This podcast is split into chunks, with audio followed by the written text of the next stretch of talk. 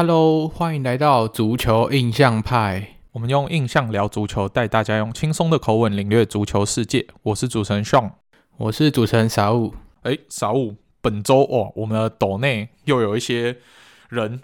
来跟我们互动。然后阿顺跟阿钻的这个斗内算是永动机，哎，其实又有继续下去。虽然只有一个，但是没关系，我们又有大家最期待的斗内时间。那我们就好。不要啰嗦了，就从斗内先开始跟大家念吧。OK，好，那我的第一个斗内是白马，然后他讲说，上次球具和小五聊我成太子 Cole Palmer 毫无预警就转会到车车的事，一开始真的很问号，但也能懂小五的想法。因此，为了看看我们前太子在新团队的表现，昨天看了伯恩利和车车的比赛。哦，我相信没有让你失望，对。然后果然他又有贡献的。然后另外他提到，对，还有 Sterling。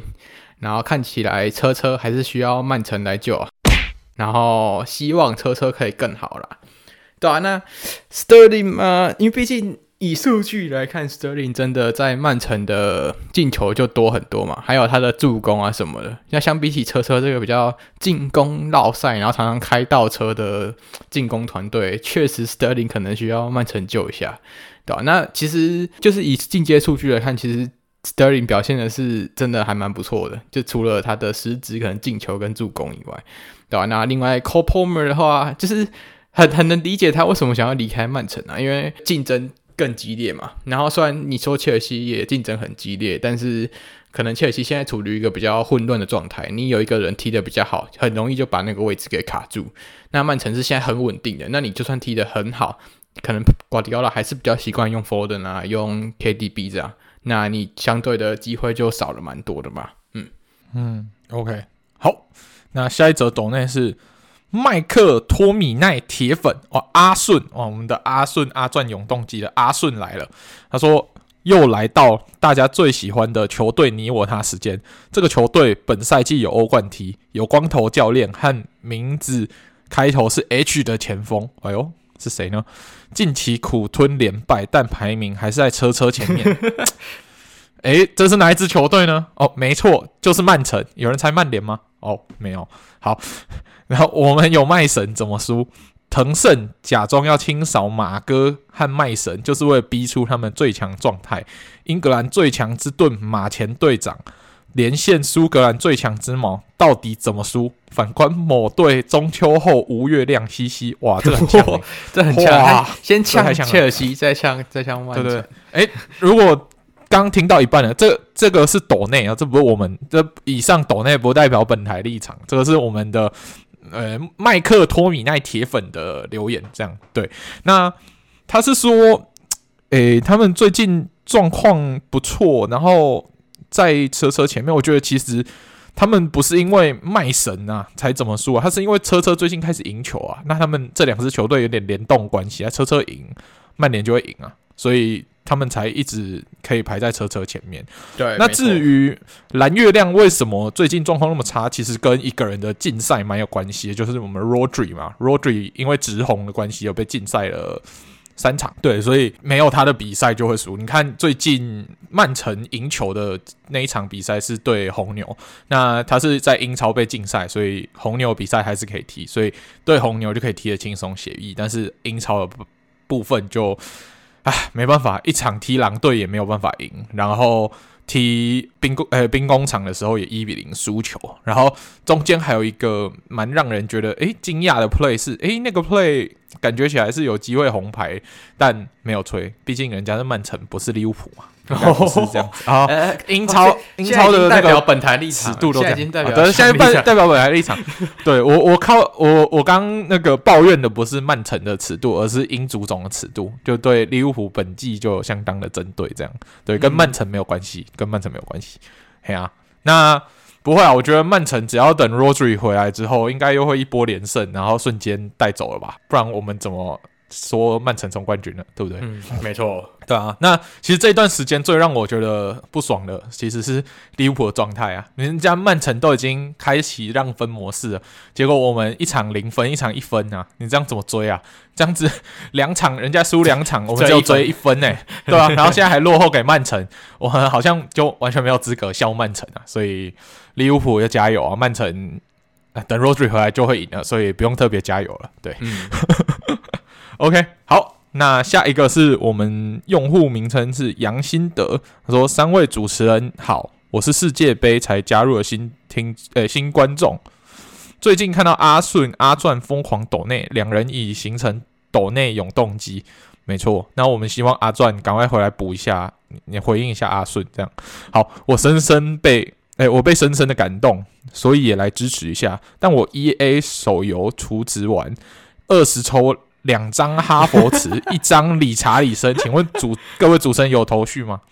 我觉得就是你已经太陷入这个阿顺阿钻的的斗内的永动机里面，所以你可能不小心在脑内的这个潜意识都会想到哈佛词跟理查里森啊，对不对？所以你抽卡的时候，默默的你可能没有想太多，他就会帮你抽出哈佛词跟理查理森。所以如果要避免这件事情再发生的话，你之后可能抽卡之前先。不要听印象派的抖内部分，你可以听节目就好了。对对对，哎、欸，先不要这样臭哈佛词啊！哈佛词人家上一场哇，那个那个助攻很漂亮哎、欸，就是而且也是他这样才打赢曼城的，所以哈佛词渐渐洗白，渐渐洗白。那理查理森慢慢洗白，请请加油。嗯，没错没错没错没错。那结束我们本周抖内之后呢，当然又要进入大家最喜欢的环节，就是球员你我他啦。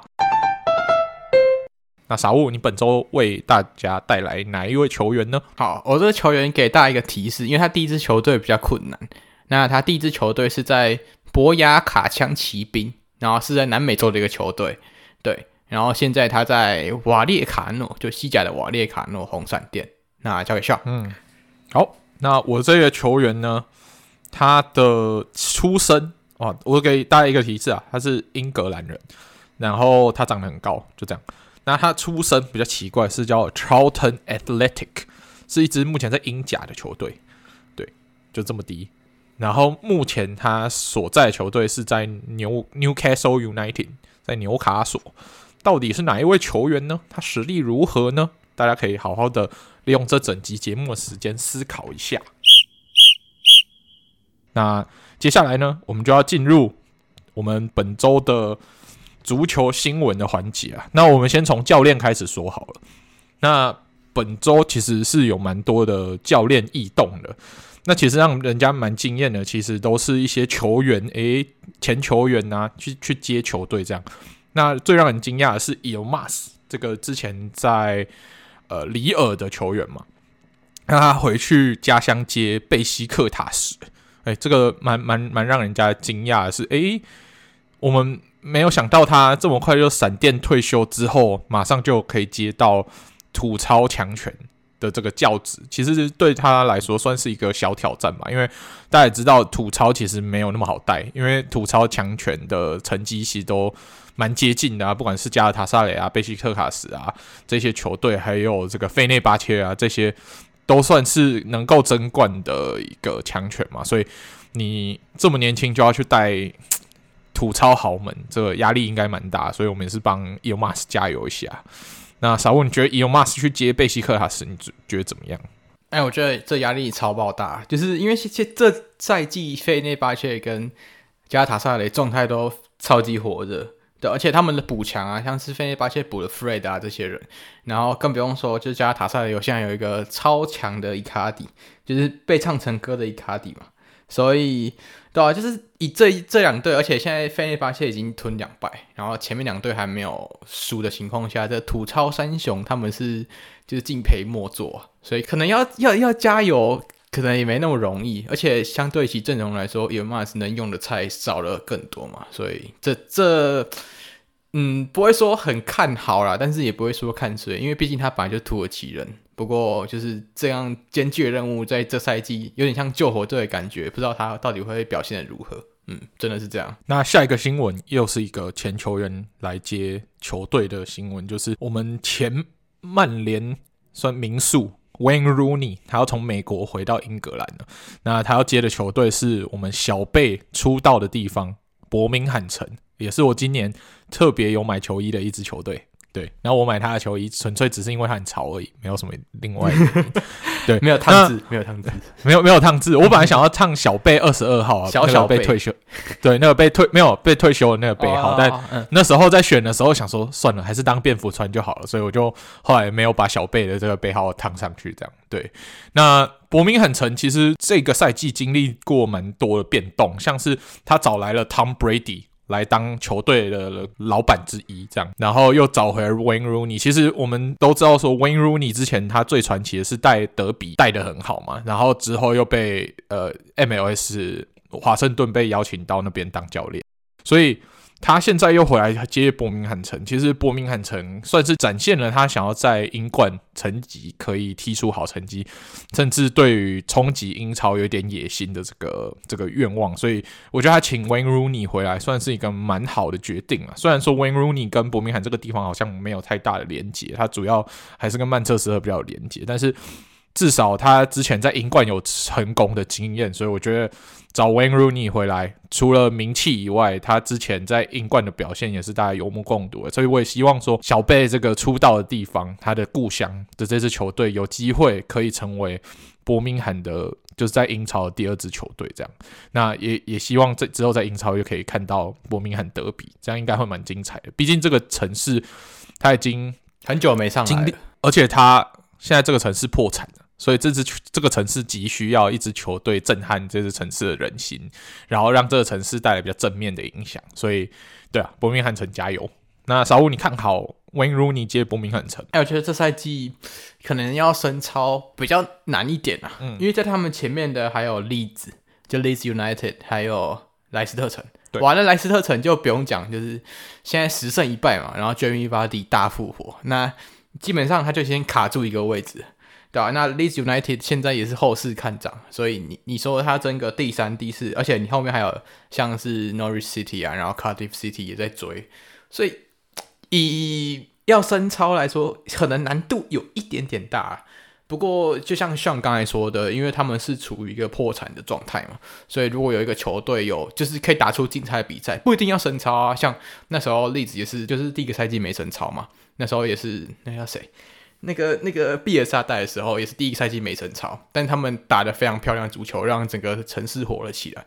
对啊，那像现在英超也有阿斯顿维拉嘛，然后英冠如果有一个伯明翰城也可以打得很漂亮的球赛的话，就整整整个城市会很快乐了。老实讲，嗯，那下一个关于教练新闻就比较负面一点了，我们拿波里的教练 Raul Garcia 被呃老板给炒掉了，因为其实最近。整个球队的状态也好，还有之前跟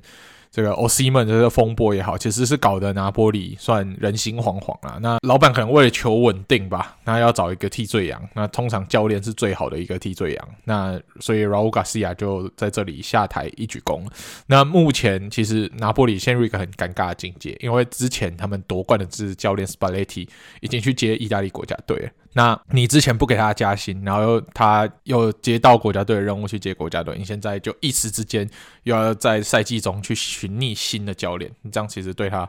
拿波里来说算非常伤了。对，那这样子的话，他们就有想说要去联络 Antonio Conte 这一名意大利名角，然后目前还是待业中。但是我看到这个新闻的时候，我觉得，嗯，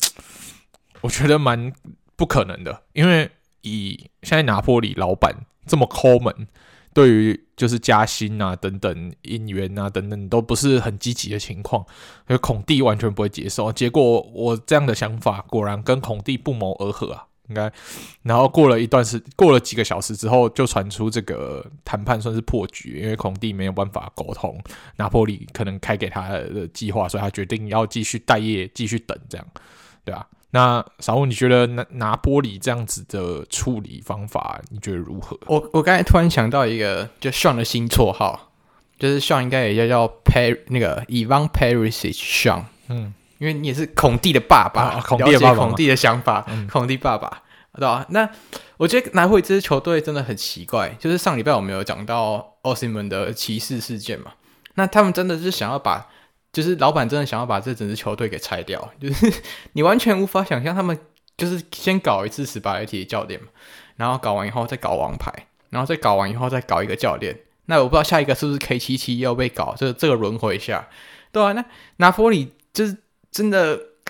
因为你相比起好，我们说就是举比较极端的例子，说尤文好了，尤文虽然他们可能高层作弊啊什么之类，但他们其实内心是为了球队去做这件事情，当然是不好的事，但是他就是为了球队。但拿破里不是，拿破里就是为了自己的实力，然后到处乱搞，就很明显的对比就是拿。为什么尤文可以抢这么久？尽管他们是用不好的方式抢，但他们还是可以抢很久。那拿破里为什么上个赛季夺冠以后，可能下一次又要等三十年后？就是这种不知道，可能是老板的风格吧。但我就觉得很特别啊，就是拿破里怎么到处都想要搞，对吧？嗯，而且他是自爆式的，就摧毁自己。就持续争冠的可能性，我觉得很好笑。因为像尤文，他是因为之前遇到疫情有财政的问题，然后才让他的就王朝终结之后陷入一个小困境。这样，那拿坡里反而是，诶，你当你觉得这支球队前途一片看好的时候，然后拿了一个冠军，老板就觉得啊，够了够了，我们拿一个就够了，下一个再三十几年，反正中间还有一个三十几年的 CD 冷却时间，所以我们先自己把自己搞烂这样。那对于这支这个城市来说，我觉得就蛮蛮可惜的。其实这个城市有这个条件，在南方形成一个意甲王朝，但他们就自己没有好好珍惜，就亲手毁掉这个机会。那我们也只能祝福他。如果奥西曼出走，然后 K 七七的状态一直没有办法找回来，当初我们大家看到的那个王牌 K 七七的话，其实对于拿破里来说，又会进入一个不上不下的。一个阶段这样，那说完了教练的消息，我们就来说球员的消息。哇，这球员的消息也算是震惊足坛呐。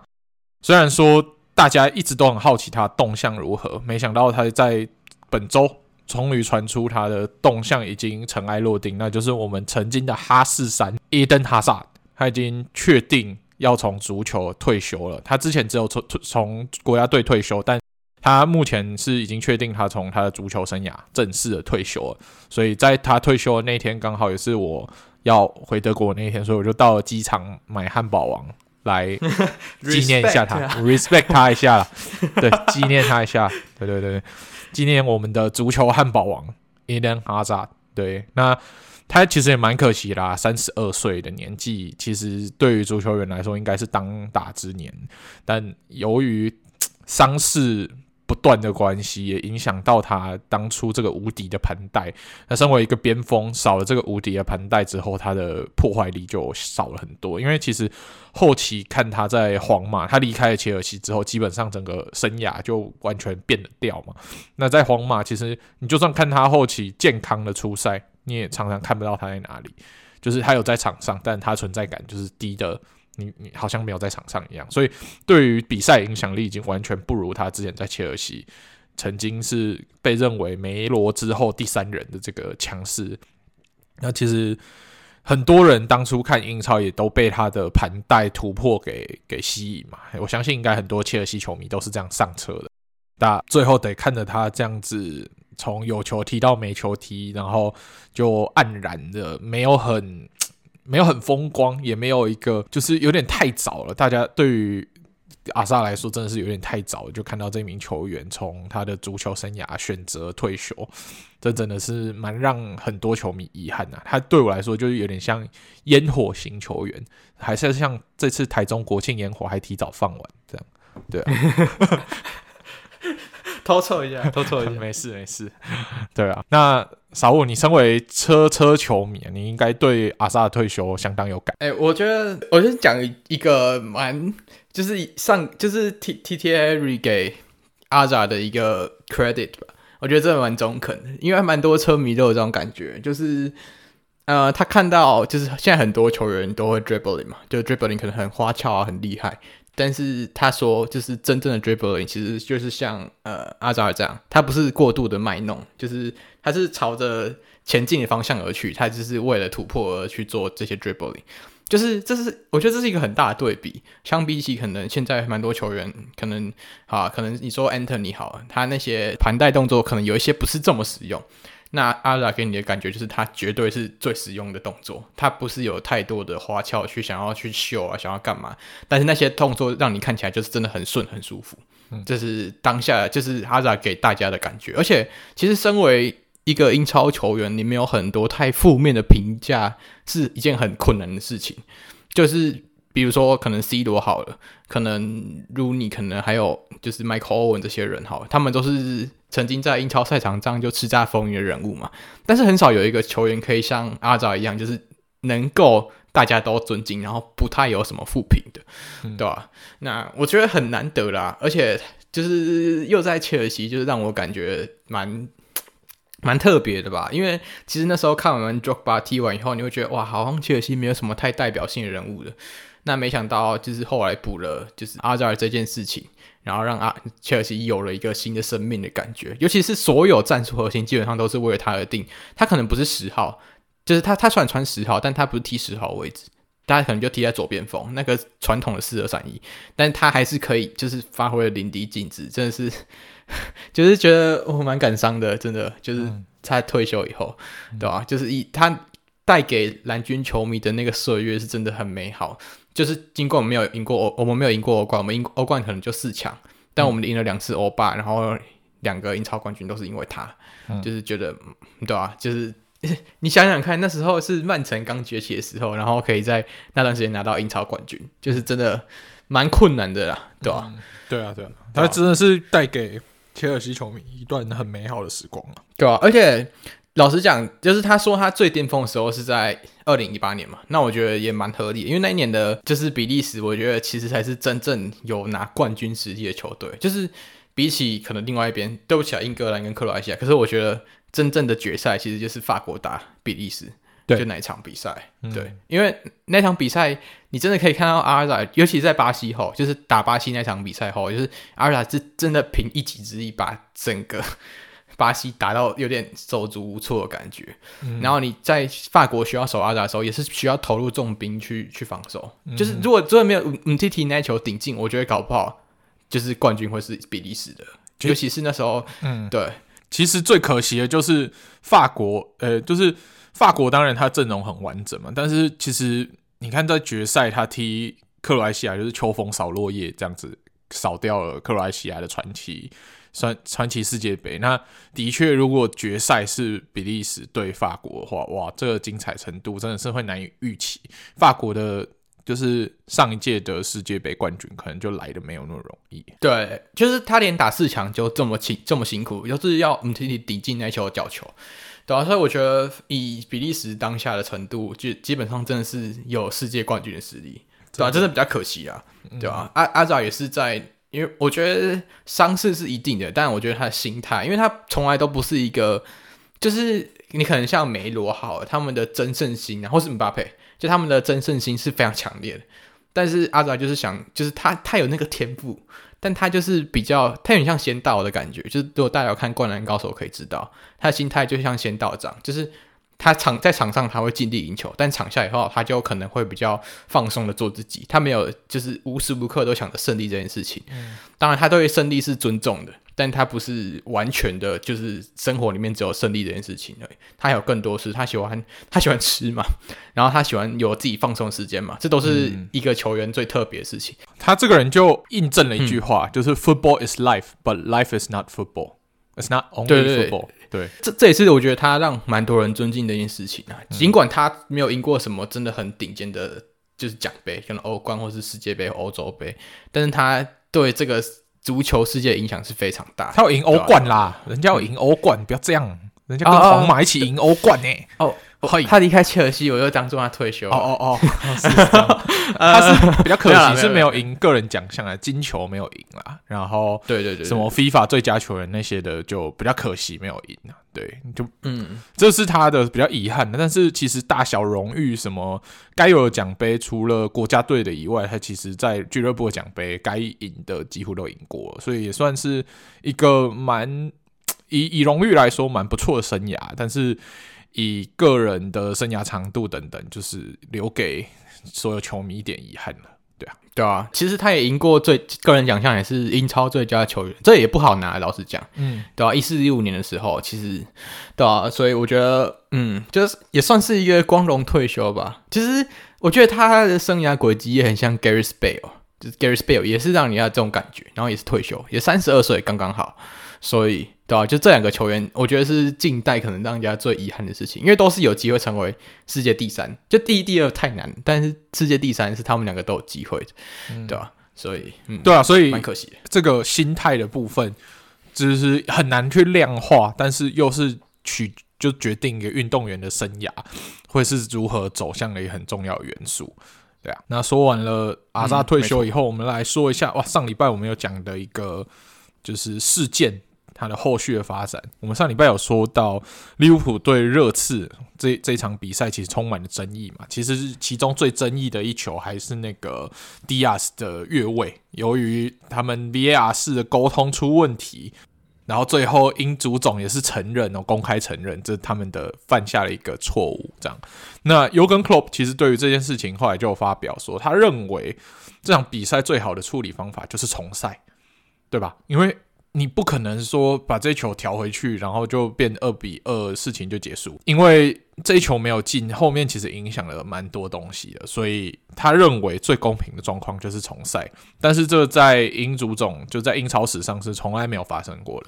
但是有一个类似可以参考的案例，那就是之前在一九九九年的 FA Cup 的时候，阿森纳对 Sheffield United。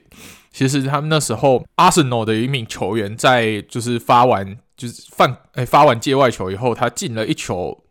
呃有点争议的进球吧。那因为当初场上其实是还有一些伤受伤的状况，那 Sheffield United 就把球踢出边线，要就是让时间暂停这样。但是比赛恢复之后，就是阿森纳球员就这样就因为这样子，呃取得进球优势。其实这对于这其实是符合比赛规则，但是对于阿森纳而言，就让人家觉得，哎，他们好像有点胜之不武，是因为场上的一些状况才拿到这个优势的。那阿森温格就是当初当时阿森纳的总教练，就认为说，好啊，我不要让大家觉得说，我们踢一支低层级的球队还要这样子那么侥幸才会赢球。那他也是接，就是主动提出说，啊，不然我们重赛。我既然大家认为有争议，那我们就重赛。我我就算要赢。赢也要赢得让你们心服口服，所以这场比赛最后就重赛。那重赛之后，他们阿森纳还是以二比一击败了 Sheffield United，所以这就变成呃当初英就是在 FA Cup 的一个佳话。这样，那很多球迷也认为说，哦，这可以当成一个案例引援。但是我是自己认为啊，以英足总尿性，这样那个利物浦对热刺那个争议大概就这样吧，就不不会重赛也。不会有改变，他只会说：“哦，我们当初 VAR 沟通有错误，那你们失去的那三分，那我没有要管你；或失去的那一分，我没有要管你。反正寂寞，你们输球就输球，我不想理你。这样对，差不多这样吧。欸”我觉得英足总这样其实蛮蛮蛮笨的，老实讲，因为这一场如果再重赛一次，绝对收视率，而且我觉得已经满场了，就是票房啊、收视率等等，一定都是受到瞩目。嗯我觉得满满场是本来就一定的啊，因为英超本来就那样嘛。但是我觉得收视率会更高，因为更有话题性嘛。因为很少有重赛这种事情发生。当然，这有一个反例啦，就是如果你是因为这样重赛的话，那是不是以后误判的话都有机会去被重赛？我觉得这也是他们会考量的点。所以这是双双方，但是可能都你刚说的这个也有道理。就是、但是，嗯，如果重赛的话，是不是之后 VAR 是在做任何判断会更小心，对吧？对，就更让他知道说他一个误判造成的成本有多高。因为其实重赛不是说哦找个场地比赛这么简单，因为我们都知道足球赛程都是紧密的一环扣一环的，所以你要找出比赛场地、比赛时间，然后球员大家都 OK 的时间，其实是蛮困难的，而且它会影响的层面蛮广的，因为它各项比赛的时间这样卡在一起，你只要调整一个，你全部都要动到，所以。这个其实会造成蛮大的额外成本的，所以如果啊，假设啊，真的有办法重赛的话，其实我觉得这些裁判之后在判做出判决之前，一定会再三的确认，而不会让这种这么荒谬、这么算是粗心的错误再度发生吧。嗯，没错。好，那讲完了这个英超的事情，那我们就讲一下，就是上礼拜的英超比赛哈。嗯、那上礼拜英超比赛，就刚刚白马有提到我们那个斗内的听众，然后讲到切尔西打伯恩利，对吧、啊？那这场比赛只能说啊，就真的是跟他讲的一样，就是 Palmer 真的是有扛起那时候其实大家对于 Havertz 来切尔西所需要的那个目标。因为 Palmer 在不管是分球啊、做球，或是自己盘带突破，都比 Harvey 那时候做的还要更精精细、精确一些，对、啊？所以是不是本来大家会想说，哎，Palmer 这会不会买贵啦，或是或是就是会不会乱买之类？但现在好像看起来 Pochino 蛮喜欢用 Palmer 这个角色。对，所以 Palmer 有助攻嘛，然后有进球，然后后面也是，虽然一开始那时候觉得哇，怎么一开始有落后，然后进球还要靠别人的乌龙球，不过后面呢、像 Jackson 又进球啊，然后就是整体的进攻都打开的情况下，其实切尔西也慢慢的有回到正轨啊。就是我怎么该怎么讲？我觉得切尔西前阵子的低潮真的是你没办法去理解。就是真的很难去用战术面去理解，说他到底为什么会踢得这么烂。对，就是因为你说 Pochettino 他该做的都做，但是可能球员踢不出来，他也没有办法。对，那现在的话，像算是球队有进入正轨。不过比较担心的是，因为像 Disasi 我们这个蛮倚重的后卫，法国后卫在后面又有受伤的情形。那我真的真的已经不知道到底有谁可以去踢，就是右边中后卫的位置，因为 Fofana 也受伤，然后 Disasi 又受伤。那现在你后防线上最稳定剩 Colwill 跟 Tiago Silva，那到底还有谁可以用？你 Chalba 已经不太用了嘛，对吧、所以真真的是令人无言呐、啊，就是一直还是在受伤啊，就是球员就算开始赢球还是受伤，那会不会这一波受伤又造成球队又往下走也说不定。对啊，好，那英超的话，我来讲另外一场比赛，就是我们利物浦对呃海鸥的这场比赛。哎、其实这场比赛真蛮可惜的，这就是我在说。利物浦明明曼城在输球的时候，我们可以借机追进，甚至拉开一点差距，为之后无敌曼城一波连胜做好一些准备嘛。但没想到利物浦就是什么不会，最会浪费这种拿积分的机会。上一场输给热刺，我们可以怪裁判啊，但是这一场输给诶、和局，就是少拿了两分，就跟海鸥和局，这个我觉得只能怪自己。怪自己。对，因为其实这一场比赛我们一直都有机会在一球呃在两一球领先的时候进第三球，然后把优势拉开到三比一，就是进入了利物浦最熟悉的这个三比一赢球模式。但我们很可惜是这第三球一直踢不出来，不管是 Gravenberch 这个补射没中框啊，然后萨拉其实最后也是有点急躁啊，我觉得他在前面进两球完。大家一直想要做球给他进第三球，完成帽子戏法，这一点我觉得海鸥的球员其实都有看到。那我觉得最关键的还是我们最后被追平那一球是一个算失呃防守的失位，然后造成的自由球嘛。然后自由球之后我们就被灌篮成功，被 dunk 给直接灌进去，就变追追成二比二这样。因为我们的自由球防守之前对于利物浦来说一直都是一个软肋，然后再加上海鸥那一球踢自由球位置实在是。太接近就是门门了，所以这真的是太简单的一颗可以执行战术进球的的位置。那我们的防守又不够好，就只好最后被人家突破。然后再加上我们在二比一领先的时候，其实我们的防守感觉起来就有一点涣散啊，因为像。我们一直在边路被我们三球王 三战勋给突破嘛，就其实他已经有差好几球，差一点就直接杀进我们的禁区，然后完成射门。那还好都有被格挡出来。然后这一场比赛，其实在上一场比赛表现很好的 Alisson，这场比赛其实也有一点心不在焉。其实第一球就是因为他的失误，然后他的算是漫不经心的传球吧，造成的进球。然后第二球又是因为我们的防守问题让。对手取得自由球，那其实，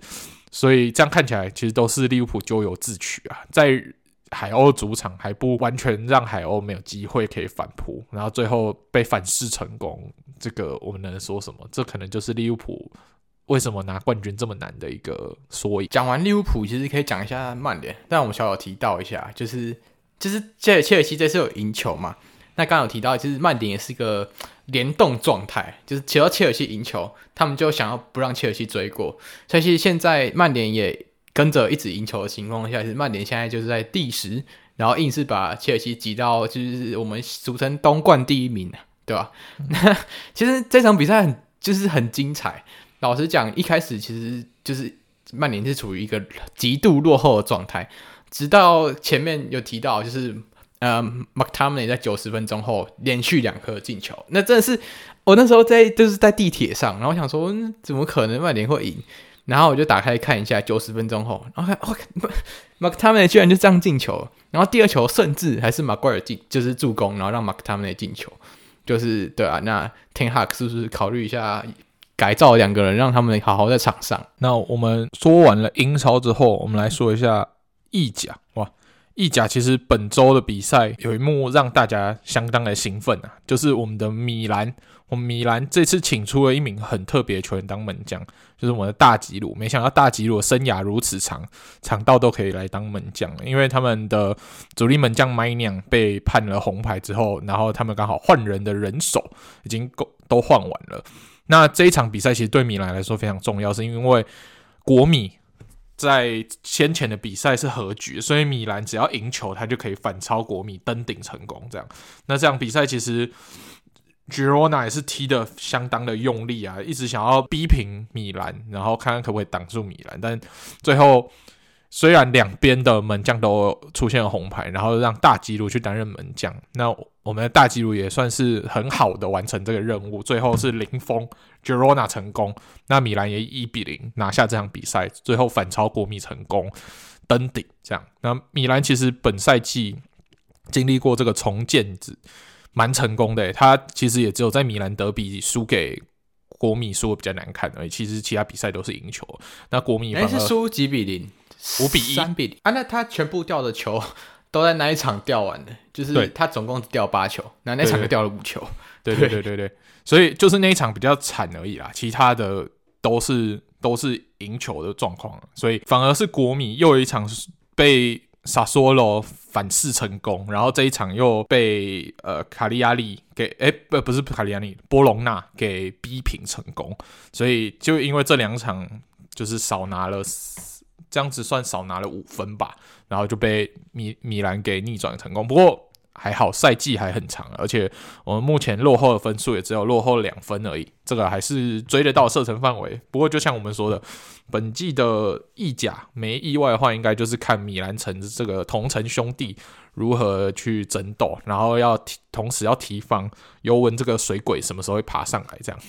对，不过尤文的部分有一点问题啦，因为尤文他的小将法吉欧里听说他做跟就是卢卡托尼，哎，这不是不是卢卡托尼，那个那个叫谁？伊方托尼一样的事情。对对对，他做跟伊方托尼一样的事情，就是有涉嫌就是跟赌博相关的事情，所以他在现在法吉欧里现在在就是尤文的地位越来越重要的情况下，他们又不会不会又因为这次事件就是往下掉？对对，有有点令人担心啊，因为毕竟也是一个小将而已。然后听说，如果就是判罚的话，最轻就是三年的，嗯、所以这禁赛三年，蛮严重的。对，禁赛三年，这是蛮严重的一个事情。对他们好不容易养起来的小将，可能就是这里过了三年，可能就陨落了。所以真的是尤文算是屋漏偏逢连夜雨吧，要要爬起来的时候又受到一个重击，这样。而且这次还不是说被人家搞还是怎么样，是自己球员搞自己。嗯。就蛮可惜，效仿拿坡里啊，效仿拿坡里。嗯、OK，好了，那我们看到大吉鲁担任门将的表现，我们也是，哎、欸，其实也让我们想到了，其实蛮多不是门将的球员，都担任门将的时候，反而都有很好的表现，像是我们印象深刻的 Harry Kane，然后 Kyle Walker 跟之前的 Rio Ferdinand，哎、欸，其实这些人的零封率都比曼联的 Andre Onana 还要好很多，哎、欸，对，哎、欸，要凑一下曼联，呃，没办法，因为前面的我们的。麦可托米奈粉有点太太吹曼联了，所以我们在这里要稍微压压他们的气焰，这样。OK OK，好啦，所以如果喜欢吉鲁当门将，大家也可以上网去米兰的官网订门将服，然后烫大吉鲁的字啊，对，这样当做一个纪念也是不错。这算是米兰目前到为止意甲的一个小亮点吧。那最后的话，就来谈一下西甲好了。那西甲部分，我先讲一个比较让我震惊的，因为这个也是关系到一个球员进的国家队，那就是巴萨打格拉纳达这样比赛，对吧、啊？那其实巴塞罗那有点危险，因为他们最近又失去了 Lewandowski，然后 Frankie De Jong 还是受伤的情况下，Rafinha 也还没回来，等于说他们两个礼拜后要打国家德比，会有一点点危险。对，虽然皇马的伤兵也不容不遑多让，然后尤其是拿球红牌，红牌让他禁赛也蛮多场。其实两队的阵容相对来说都没有这么齐全，对吧？那巴萨这场比赛也是，就是还是前锋线上还是让就是哎，那个是谁？亚茂，然后加呃 Ferran Torres 加 Joao Felix，对吧？那这这场还是有一点争议，是因为最后一一球九十三分钟的时候，其实呃那时候有判定说，哎，那是谁？诶，Ferran t o r e s 好像有越位，但是 Jo Felix 那时候有把球就是踢进去，然后当下看的时候是呃，好像裁判是认为说有干扰还是什么吧，所以那球就判他越位。但其实后来有点像利物浦那场比赛一样，其实这场这球是没有越位嫌疑的，对啊，所以当下就是巴萨球迷有点不太开心，我觉得蛮合理的，就是因为这一场本来是赢球的，然后被硬生生扣了两分嘛，所以对，就是这样，然后。呃，格拉纳达部分就是刚才讲比较让人意外的，因为他们进球进两球的人就就叫做呃 Brian Zaragoza，就是他们的一个新超新星，对、啊？那他这两球都是进的蛮漂亮，尤其是第二球的时候是直接直接打一个进角，让那个 Ter Stegen 没办法就是好好的防守住，对吧、那那一球真的是漂亮到真的是有吓到，对吧、啊？那 Zaragoza 也是因为这场比赛，然后加上西班牙国家队有有蛮多伤伤病的问题吧，所以他也进去到了西班牙国家队。这样，他跟 Sunset 两个年轻的小将，对吧、那这大概是巴萨近况。巴萨其实其实还是踢的都还蛮不错的，虽然就几场被逼平，但是整体来说，巴萨就是整个气势上，我觉得不会输给皇马太多，尤其是接下来的比赛，而且。我觉得 Joao Felix，虽然真的很不想提他的名字，但是他在巴萨表现真的是很漂亮。如果少掉这一球，就是被没收进球的话，他真的是表现的非常好，对吧？那再来就讲一下马竞的部分。那马竞的话，这两场比赛相对来说，就是我就把欧冠拉进来一起讲。那欧冠那一场，其实我是在飞机上，所以我也我也没看到，就是我是一直。朋友传讯息给我说：“哎、怎么了？怎么怎么？”我才知道赛况大概如何，然后才回来看这样。对，那第一球就是 Hermoso 那时候，他他他这是很衰啊，因为 o b l a 跟他一起就是同向冲刺，然后撞在一起，然后呃那个 Oblak 本来清球，然后清到了 Hermoso 身上，等于说就反弹打弹珠打进了球门。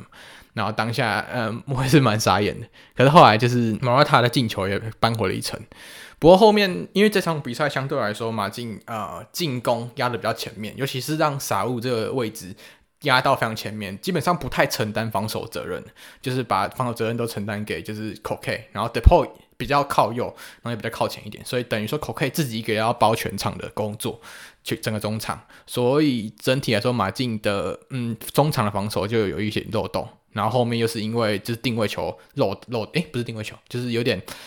有点漏掉的情况下，让球就是被被赶进去这样。那在下上半场结束前，就是一次的禁区内的争抢的时候，其实 Griezmann 就做了一次非常非常招牌的一个动作。因为像以前在皇家社外啊，或者在一一七一八年马竞打罗马时候，Griezmann 都有这种倒挂金钩演出。那这场比赛也是靠这样演出把比赛追平。那我觉得在下半场开始的时候，其实近期马竞来说，下半场。会蛮喜欢强打一波快的进攻，所以不管是前几轮联赛，都是在四十五分钟上下就进球，尤其是打皇马那场比赛，马尔塔在四十五分钟的进球，然后这场比赛也是在四十七分钟，马尔塔又有进球，所以就是现在可以蛮清楚的看到，就是 Simeone 在整体中场中场后的调整，就是希望球员去尽快压迫拿到球权，然后去打一波，可能是。就是在边路，尤其是在 Lilo 那一侧传中，然后去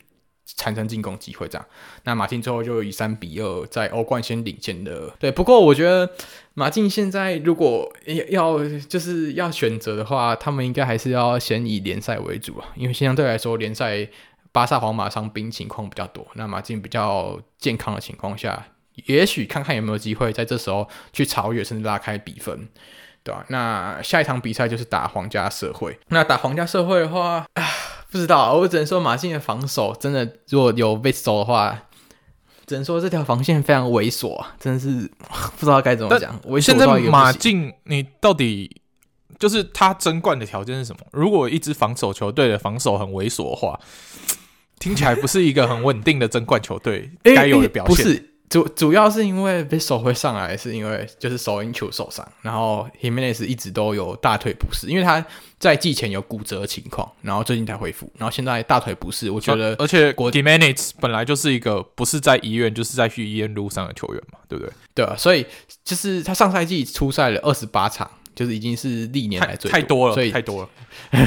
然后今年又是这样的话，我觉得，而且现在国家队也蛮希望他的防守。其实国家队那一边啊，然后还有马竞这边，只要他有不舒服，就先建议他休息，就不是很急着让他出赛，对吧？那没有首运球又没有 Jimenez 的话，球队的中中中后卫的防守会出现一个很大的问题。所以这时候如果放 Vassell 的话，很多时候 Vassell 就是就是。你要做越位陷阱，他很很慢才会踏出那一步，因为他本来就不是踢后卫位置，他是最近两三个赛季才开始踢，所以会有一点点不适应。对，然后加上他如果是别人有速度硬过，像这一场那时候皇家社会追平的那一球是欧亚扎巴硬过他，那他也是真的没办法把人家拦下来，对吧？所以这是比较麻烦的点。不过后面还好，就是 Griezmann 有把罚球点进。然后让整个整个球赛可以 可以把胜利拿下来，对吧？那整体来说，其实马竞的战术还是一样，就是呃，虽然这一场换成了 Llorente 跟 De Paul 先发，但是他们还是一样，就是 De Paul 相对就是比较靠前去拿球，那 Llorente 就是比较像拉边去跟 Molina 配合，然后跟 Coke 比较多连接这样，对吧？所以现在整体来说，马竞就是让两个前锋 Griezmann 加莫拉塔在前面顶。然后中间三个人就是有固定很固定的工作去做，然后中主要是我觉得现在大家防守会比较防，就是马竞在中场后开赛的第一波进攻。有这场我看到就是黄色做的蛮好的，就是让 Bryce Mendes 去压迫啊，然后让呃 Merino 去对 Coke 形成就是形成压力啊，让他们没有那么好传球，差不多这样。就是现在马竞还有西甲的一些局势这样，嗯嗯，OK 好。那以上就是我们本周对于一些我们有观察的比赛的一些看法。好，那最后我们要来公布我们球员你我他的答案了。这应该听众非常期待整集了。那傻物，你说的球员是谁呢？哎、欸，我的球员是 Radamel Falcao，就是以前的老虎、我们老虎对。然后他一开始是在哥伦比亚联赛叫波亚卡枪骑兵。然后后来到了河床踢了四年，然后最有名就是他在波图那时候超级高效率演出，然后到了马竞帮马竞拿了一座欧欧霸冠军，对，然后在天价转会到摩纳哥，那时候其实是到摩纳哥，听说啊就是没有公布他的转会费，但是大家估计是在六千万，但那二零一三年那时候六千万是。很恐怖的一个价格，等于现在可能八九千万。对，所以那时候摩纳哥，而且是摩纳哥花钱买的，所以摩纳哥那时候也是野心勃勃。没有，其实摩纳哥也是蛮有钱的啦，只是他后来出现了一个大巴黎，大家就忽略了。其实摩纳哥也是蛮有钱的这个事情。然后摩纳哥后就是因为他膝盖重伤，就就被租借到曼联拿切尔西，然后到后面到加塔萨雷，最后到了现在的瓦列卡诺这样。嗯，好，那交给 Sean。好，